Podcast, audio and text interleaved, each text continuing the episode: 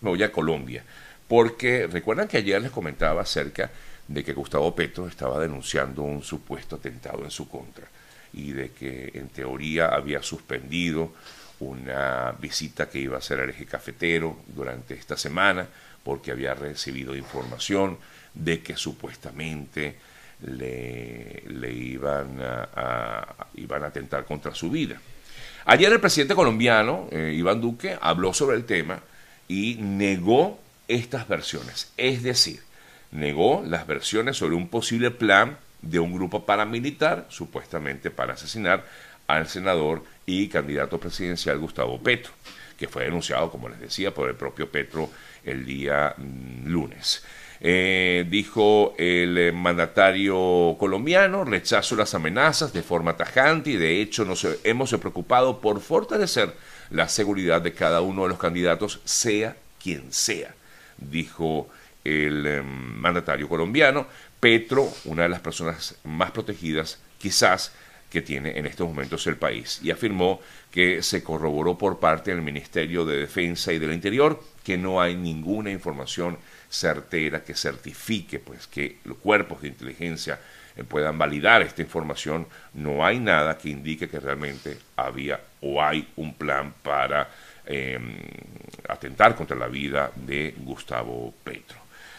Luego de que el pacto histórico lo pública la denuncia, el pacto histórico es el, eh, digamos, el grupo de partidos que apoya a, Petro, eh, la Policía Nacional aseguró efectivamente, después de esto, que no tiene ninguna información de inteligencia sobre este supuesto intento de atentado contra, contra Petro en Colombia. Eh, por otro lado, una de las senadoras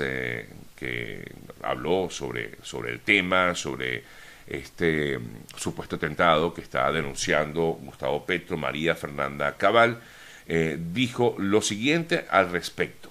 bueno, déjenme decirles, infiltran campañas, porque es lo que dijo la senadora y no es motivo de escándalo. Difunden rumor de supuestos riesgos de atentado y no hay pruebas. Y hay un escándalo, comenta la senadora. Inversión, voy a leer textual, inversión revolucionaria también es contrarrestar malas conductas con victimización. Dijo, Maduro, por ejemplo, también se inventaba magnicidios. Es un poco lo que comentaba la senadora, eh, la senadora colombiana del Centro Democrático, María Fernanda Cabal, con respecto a esto que ha dicho en los últimos días Gustavo Petro.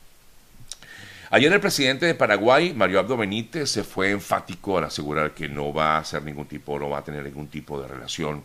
eh, con eh, Venezuela hasta que Maduro no abandone el poder. De hecho, el presidente de Paraguay en el día de ayer luego de una reunión donde en teoría se estaba discutiendo la posible, el posible acercamiento de esta nación suramericana con Venezuela.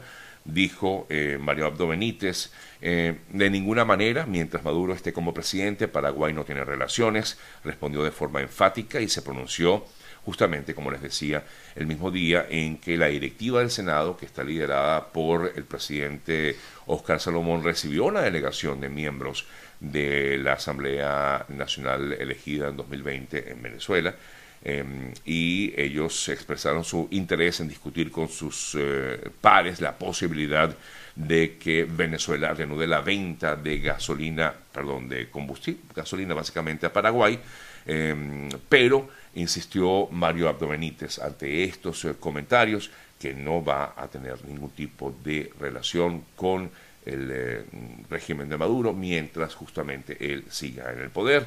Lo que buscamos es que mm, se reanude una relación entre Paraguay y Venezuela, fue lo que dijo uno de los eh, em, asambleístas, eh, diputados, que estuvo presente en Paraguay. esto lo dijo José Gregorio Correa, parlamentario mm, de oposición, en teoría, pues de la Asamblea Nacional de 2020 así como también su colega Saúl Ortega, pero que es del PSV, calificó de productiva, constructiva y franca la reunión con los eh, eh, diputados, senadores eh, paraguayos, pero al final, como les decíamos, el propio presidente dijo que hasta que no esté, hasta que en el momento en que ya Maduro pues no esté en el poder, es el momento en que ellos van a retomar algún tipo de contacto, negociación, relaciones diplomáticas, relaciones económicas con Venezuela.